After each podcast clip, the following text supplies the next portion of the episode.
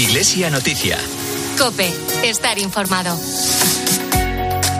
Muy buenos días en este domingo 16 de julio de 2023.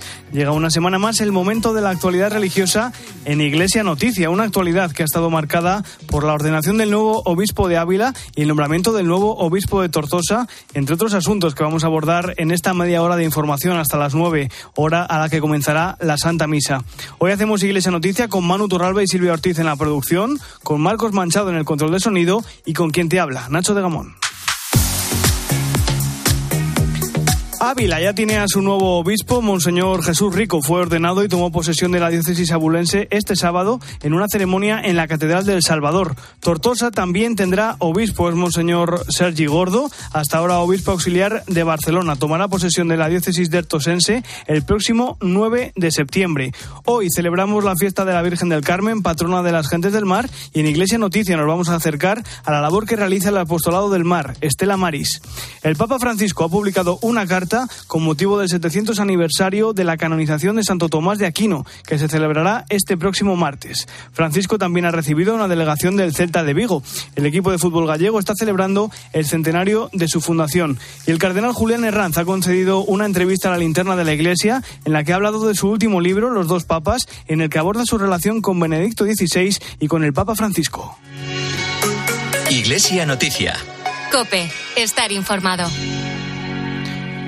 Comenzamos en Ávila porque la diócesis ya tiene nuevo obispo. Este sábado fue ordenado Monseñor Jesús Rico, de la Hermandad de Sacerdotes Operarios Diocesanos. Monseñor Rico, natural de Montemayor de Pililla, en Ávila, y de 68 años de edad, tomó posesión de la diócesis abulense en una ceremonia celebrada en la Catedral del Salvador. Ávila, Auxi Rueda, buenos días. Buenos días. Pasadas las 12 del mediodía de este sábado, las campanas de la Catedral del Salvador repicaban de alegría.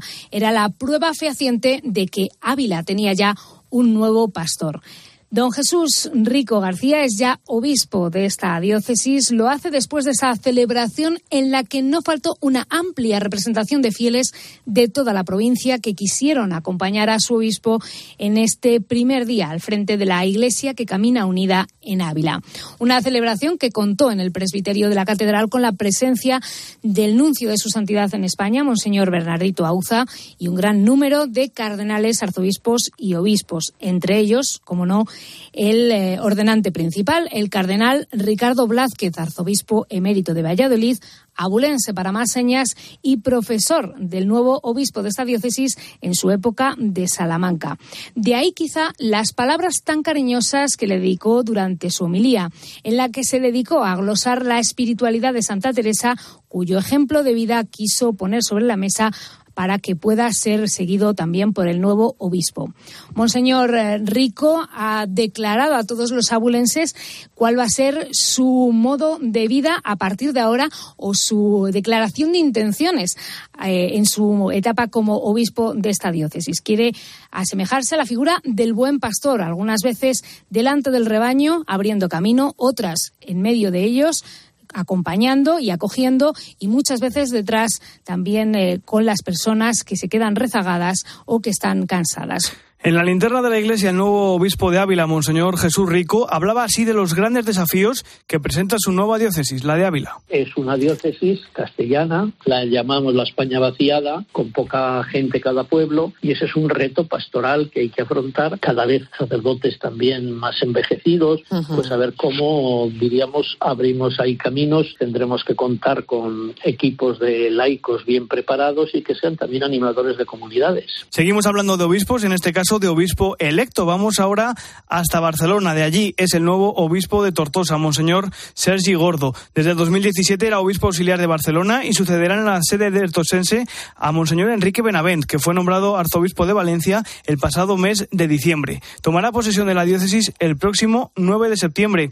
Cope Barcelona, Andrea Gavarro, buenos días. Buenos días. Sergi Gordo, el que será el próximo obispo de Tortosa, ha dirigido sus primeras palabras a sus diocesanos y se ha puesto desde el minuto cero a disposición de los fieles en Tortosa. También ha asegurado que tiene intención de escuchar y aprender mucho. Intención de escuchar mucho, de aprender mucho, de dejarme empapar por las gentes buenas, por toda persona de buena voluntad de los pueblos y de esta diócesis.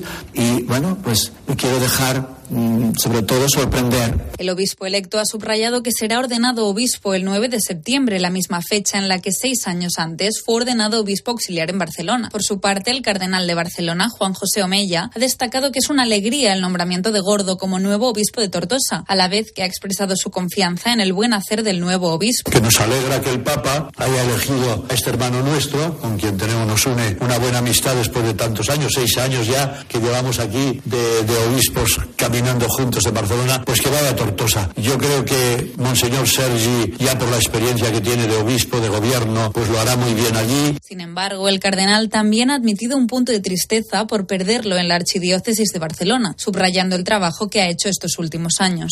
Volvemos a Castilla y León, concretamente a Valladolid, porque allí se ha reunido esta semana la Comisión para la Causa de Beatificación de la Reina Isabel la Católica. La comisión que está detrás de este proceso ha propuesto una gran peregrinación a Roma para dar a conocer la labor evangelizadora de la Reina Isabel. Cope Valladolid, Laura Ríos, buenos días. Buenos días. Se le atribuyen milagros, favores y una devoción que sigue creciendo cada día que pasa. Valladolid camina con paso firme para avanzar en el proceso de santidad de la reina Isabel la Católica. La comisión encargada de la beatificación se ha propuesto relanzar la causa, un cometido firme del presidente de la comisión, el arzobispo Luis Argüello. Habrá peregrinación a Roma en siete meses con fieles no solo de España, sino también de Italia, México y Argentina. José Luis Rubio Willen, director de la comisión, ha explicado en COPE que están desbordados por la cantidad de información que les llega. El pueblo fluye y fluye con los milagros, fluye con los favores. Eh, es una riqueza la que tiene ahora mismo Isabel que no nos imaginábamos que iba a hacer esto tan, tan potente. Isabel la Católica ya es sierva de Dios, pero faltan tres estadios todavía hasta la santidad. Venerable, beata y finalmente santa. Los pasos que se están dando son firmes desde que el arzobispo de Valladolid, Luis Argüello, se mostró decidido a impulsar y relanzar este proceso. El director de la comisión nos recuerda que todos los legajos que documentan su aportación a la Iglesia constatan que ya murió dando un ejemplo de vida santa. Ludovico Bruno la considera santa beata en una palabra, muere en olor de santidad, muere habiendo dado un ejemplo de vida santa. El director de la comisión se muestra convencido de que la santa llegará pronto a los altares.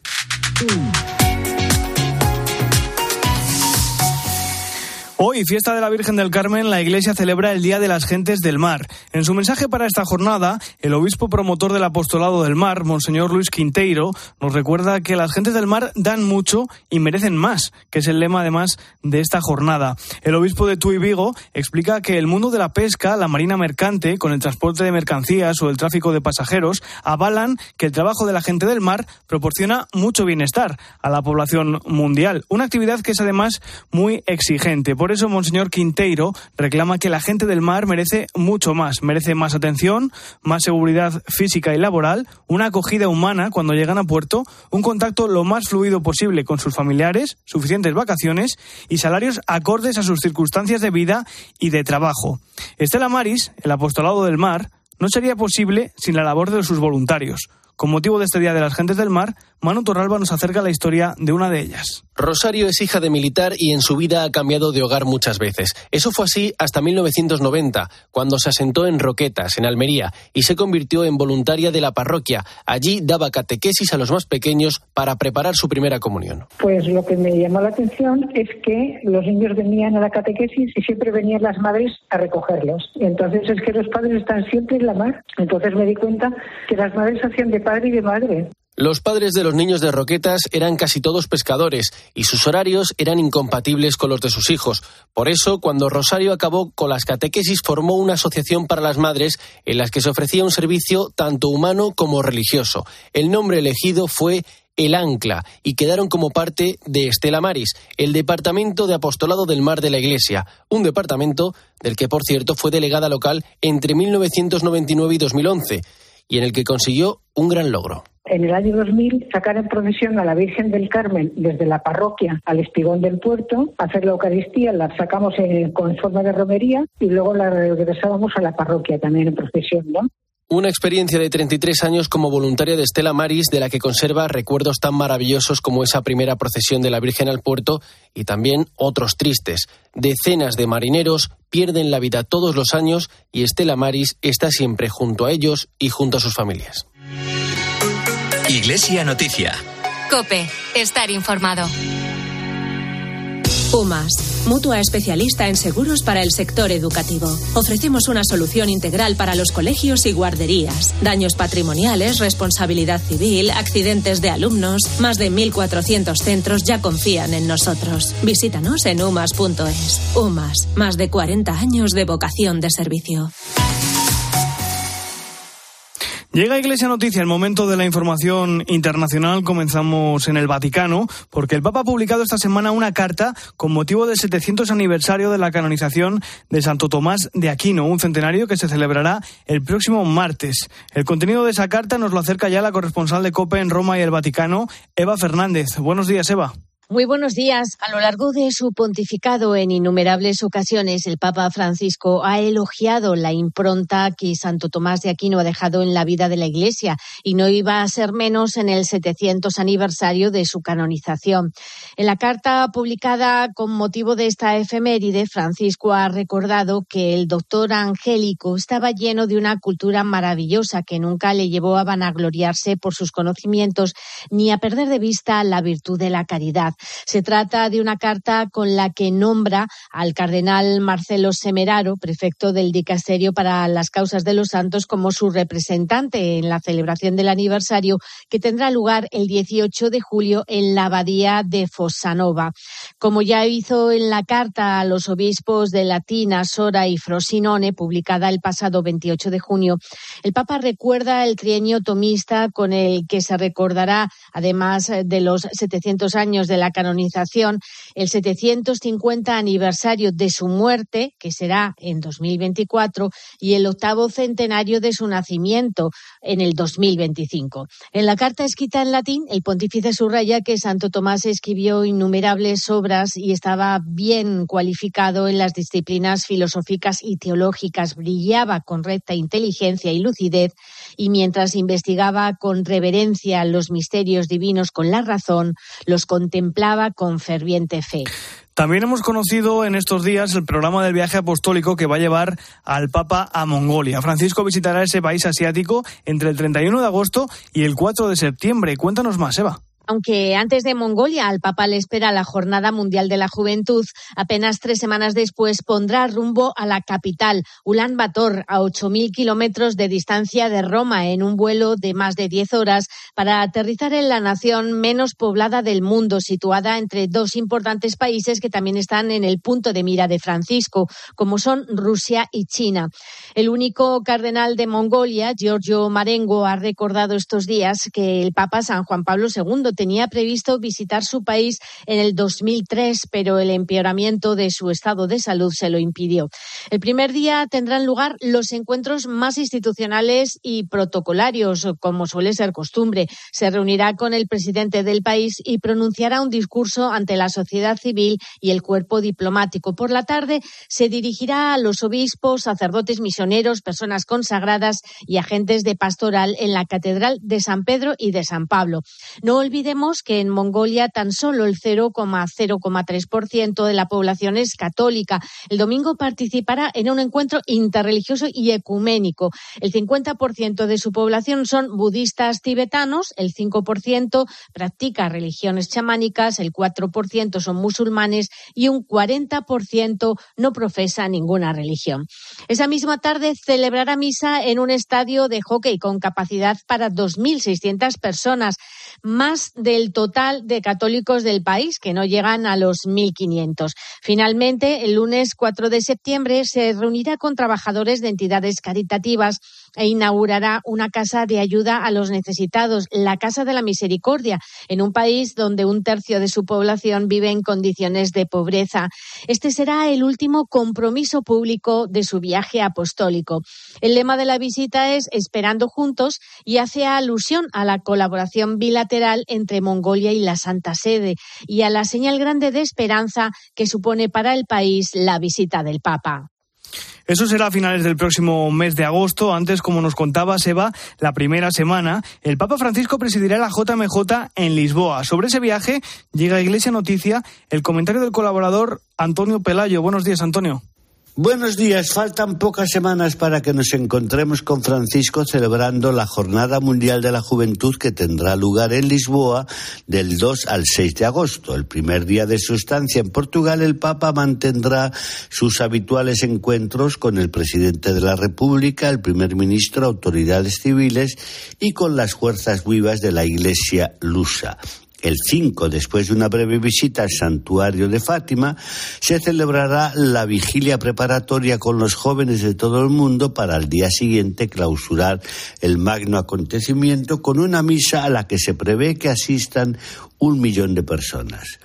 Para Jorge Mario Bergoglio, ya muy repuesto de su no tan lejana operación, va a ser una prueba de resistencia, pero al mismo tiempo va a suponer un estímulo encontrarse con centenares de miles de jóvenes provenientes de los cinco continentes. España figura en la cabeza con unos 300.000 jóvenes que ya han anunciado su presencia. Muchos de ellos se han buscado el modo de financiarse el viaje y la estancia. En Cuenca, por ejemplo, han vendido una hermosa cruz fabricada por ellos mismos y que ha obtenido un inesperado éxito. ¿Quiénes son estos jóvenes?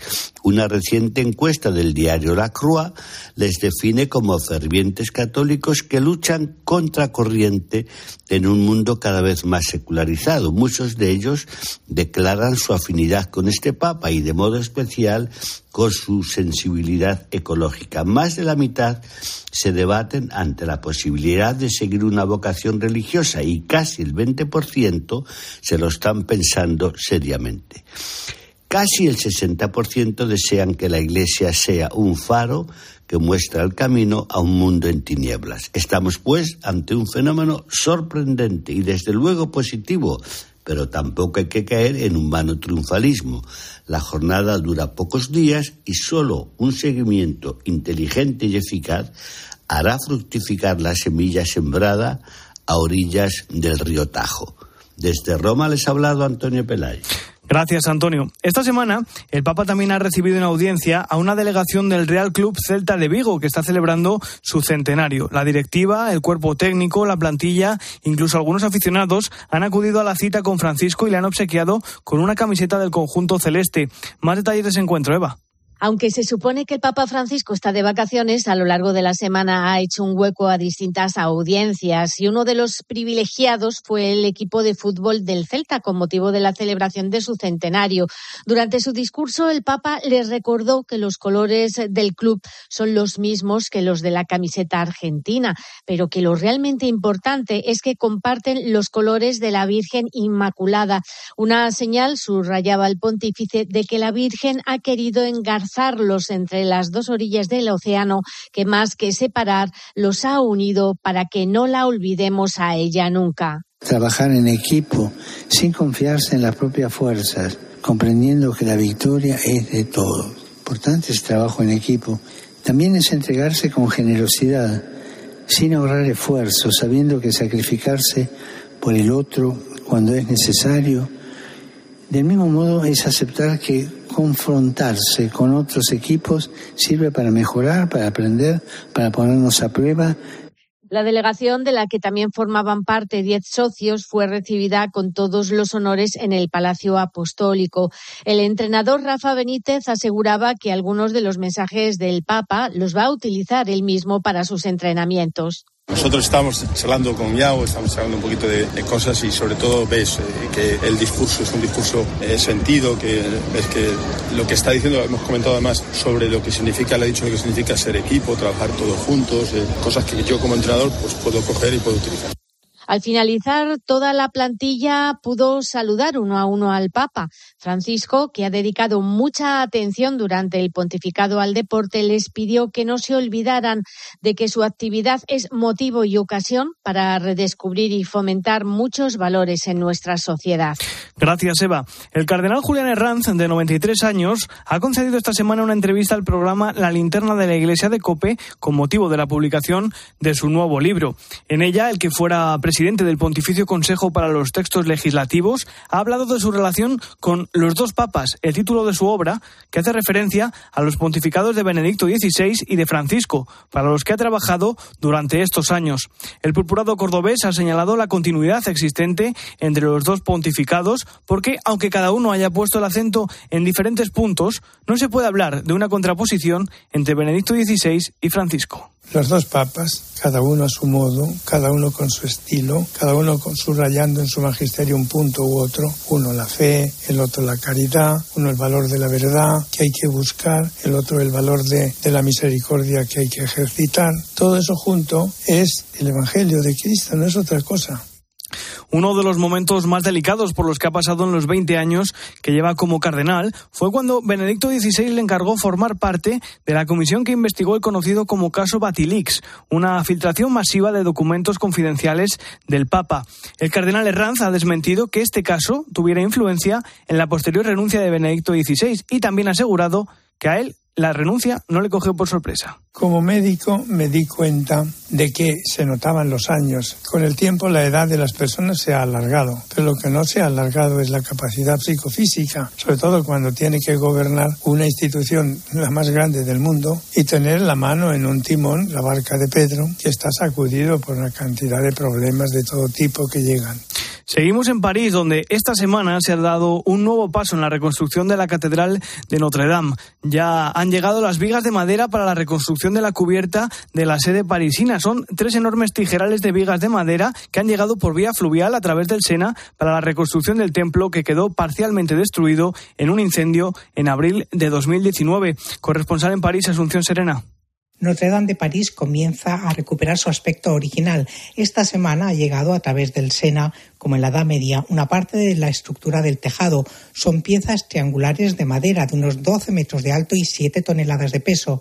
Las primeras ya han sido instaladas con la ayuda de una grúa a 45 metros de altura y ante la mirada atenta de turistas y paseantes.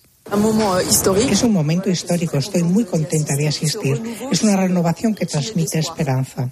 Los carpinteros han pasado seis meses tallando estas estructuras de vigas de roble macizo, de forma idéntica a como fueron talladas las originales en la Edad Media. La catedral estará lista en cinco años, tal y como estaba previsto, asegura el coordinador de todas las obras, el general Jean-Louis Geoffgelan. A finales de año se verá en el cielo de París la flecha de Notre Dame y la silueta del tejado tal y como era antes del incendio, aunque todavía con algunos andamios. Solo el mal tiempo o una canícula podría impedir el trabajo. Para la apertura de la catedral al culto habrá que esperar todavía al 8 de diciembre de 2024, fiesta de la Inmaculada Concepción. En Nicaragua continúa la persecución a la Iglesia Católica por parte del régimen de Daniel Ortega. Esta semana el sacerdote Fernando Zamora Silva, administrador de la diócesis de Siuna, ha sido arrestado por la policía tras participar en una misa presidida por el arzobispo de Managua, el cardenal Leopoldo Brenes. Una situación que se suma a la del obispo de Matagalpa, Monseñor Rolando Álvarez, que permanece en prisión acusado de traición a la patria. Juan Diego Barberena es activista y opositor al régimen sandinista de Daniel Ortega. Ha asegurado a COPE que la represión a la Iglesia en el país también es de carácter económico. La única institución que no está siendo controlada por la dictadura de Ortega murió en la Iglesia Católica y por eso la dictadura hace menos de un, hace un poco más de un mes incoó una causa por eh, presunto lavado de activos imputable a la Iglesia Católica y le congeló todas las cuentas bancarias a las diócesis eclesiásticas del país. Iglesia Noticia. Cope, estar informado. Volvemos a España porque esta semana ha pasado por aquí el St. Peter's Cricket Club, el equipo de, de cricket del Vaticano. Durante estos días el grupo ha visitado Valencia, Alicante, Granada y Málaga. Manu Toralba ha hablado con ellos. Diez días en los que el equipo St. Peter's Club, el equipo de cricket del Papa, ha estado de gira por nuestro país. Alicante, Murcia, Málaga y Granada han sido las cuatro ciudades elegidas para esta visita en la que ha jugado cuatro partidos, todo victorias para los vaticanos, y han realizado labores pastorales. El responsable del equipo es el sacerdote irlandés Eamon O'Higgins. Es un grupo de sacerdotes y seminaristas que viven y estudian en Roma. Han venido para jugar cuatro partidos de cricket, para promover el sacerdocio y también construir puentes entre las culturas, diversas religiones y también hacer un poco de servicio pastoral. En Roma hay centenares de sacerdotes y seminaristas jóvenes y muchos de ellos provienen de lugares en los que es un deporte muy popular, como Australia o India. Algunos incluso han sido jugadores de cricket en su país, aunque a nivel aficionado, una esencia que debe mantenerse porque lo importante no es competir, sino demostrar unos valores. Poder jugar bien y lo que llamamos según el espíritu de cricket en una forma que es justa, que respeta al contingente hay un cierto decor en la forma de jugar y hablar, etcétera. Pero jugar al cricket no es lo único que han hecho estos días. El equipo tiene sus orígenes en 2014 como una herramienta para tender puentes en países no católicos donde este deporte es más popular. Por eso, entre partido y partido, han aprovechado para visitar parroquias, ayuntamientos y mantener encuentros como uno con la Asociación San Vicente Ferrer y otro con el Arzobispo de Granada. Eso sí, por supuesto, ni un expulsado en este equipo de seminaristas y sacerdotes. En Valencia, la Red Franciscana del Mediterráneo, un proyecto puesto en marcha a lo largo de los países ribereños del Mediterráneo con carisma franciscano y que se desarrolla en tres vertientes, migrantes y refugiados, jóvenes y diálogo interreligioso y paz, ha sido presentado al arzobispo de Valencia, Monseñor Enrique Benavent, con la intención de que la capital del Turia comience a formar parte de este proyecto. Cope Valencia, Santi Pacheco, buenos días. Buenos días. La intención es que Valencia forme parte también de esa red franciscana del Mediterráneo, un proyecto puesto en marcha a lo largo de los países ribereños, del que forman parte hombres y mujeres, laicos y religiosos, afiliados todos a la familia franciscana, que trabajan en temas de inmigración para ofrecer apoyo, asistencia humanitaria y acoger a las personas desplazadas desde sus territorios. Como le explicaba esta misma semana Pedro Fernández Navarrete, representante de esta red franciscana al arzobispo de Valencia, el proyecto se desarrolla en tres vertientes. La Red Franciscana del Mediterráneo es un mandato general de la Orden de los Frailes Menores que quiere desarrollar un proyecto a lo largo de los países ribereños del Mediterráneo con el carisma franciscano que se desarrolla en tres vertientes, eh, migrantes y refugiados, jóvenes y diálogo interreligioso y paz. Y ahí entra el fomento de la cultura de la inclusión, del trabajo por la vida, de la recuperación de la dignidad de cada persona, de modo que se desarrollen buenas prácticas de integración y encuentro con la persona inmigrante. La red franciscana surge hace cuatro años para ayudar en la situación crítica que viven tantos inmigrantes en la frontera de México con Estados Unidos y ahora quieren trasladar toda esa experiencia a este otro gran foco migratorio en que se ha convertido el Mediterráneo. Vamos ahora hasta Coria porque la catedral de esta ciudad extremeña ha estrenado un nuevo vídeo promocional centrado en la reliquia del Sagrado Mantel, al que la tradición sitúa sobre la mesa en la última cena y que se conserva en Coria desde al menos el siglo XV. Cope Cáceres, Miriam Rodríguez, buenos días. Buenos días. Este vídeo promocional eh, va a permitir eh, conocer eh, detalles de la catedral de Coria que desde el suelo pasan desapercibidos y es que para la producción de este anuncio se han utilizado drones que han captado distintos detalles en altura que la mayoría de las ocasiones están lejos del ojo humano. En el vídeo se resalta sobre todo la sagrada reliquia del mantel de la última cena donde Jesús impartió la primera Eucaristía, el altar mayor con su retablo o los órganos de esta SEO Gracias a este promocional vamos a sentirnos como si fuéramos los mismos escultores de la catedral. Destaca Francisco Gavarrón, el director de Arte Sacro de Arte y Esplendore, que ha elaborado este vídeo promocional. Técnicas que, que se han seguido, pues bueno, desde drones, desde cámaras fotográficas, que van a permitir que la visión del espectador vean datos y vean cuestiones que pasan desapercibidas desde el suelo. Es decir, vamos a sentirnos como si fuéramos los mismos ensambladores, como si fuéramos los mismos escultores que están colocando ya y ultimando la, la catedral. Un vídeo que vas a poder eh, visualizar en el canal de YouTube de la Diócesis de Coria Cáceres.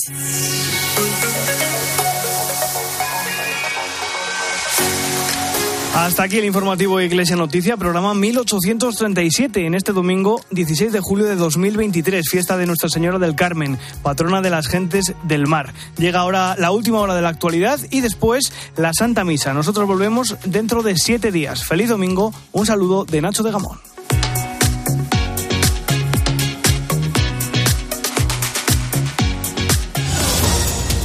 Buenos días. Seguimos pendientes del incendio de La Palma que continúa sin control. 4.200 vecinos de Tijarafe y Punta Gorda han dormido fuera de sus casas. Esta mañana se reincorporan los medios aéreos a las tareas que junto con la unidad militar de emergencias están trabajando en la zona. Un fuego que ya ha arrasado cerca de 4.700 hectáreas. Afortunadamente el viento está respetando y las condiciones se presentan más favorables en las próximas horas. Y a una semana de las elecciones este domingo abren 200 76 oficinas de correos de capitales de provincia y zonas turísticas para poder votar a distancia. Lo hacen desde las 9 de la mañana hasta las 2 de la tarde. En la página web de correos, en su buscador, puedes consultar cuáles. Te recuerdo que hasta el 20 de julio puedes ir a votar y hasta el miércoles el cartero puede seguir llamando a tu puerta para entregarte el voto. Ahora te quedas con la Santa Misa.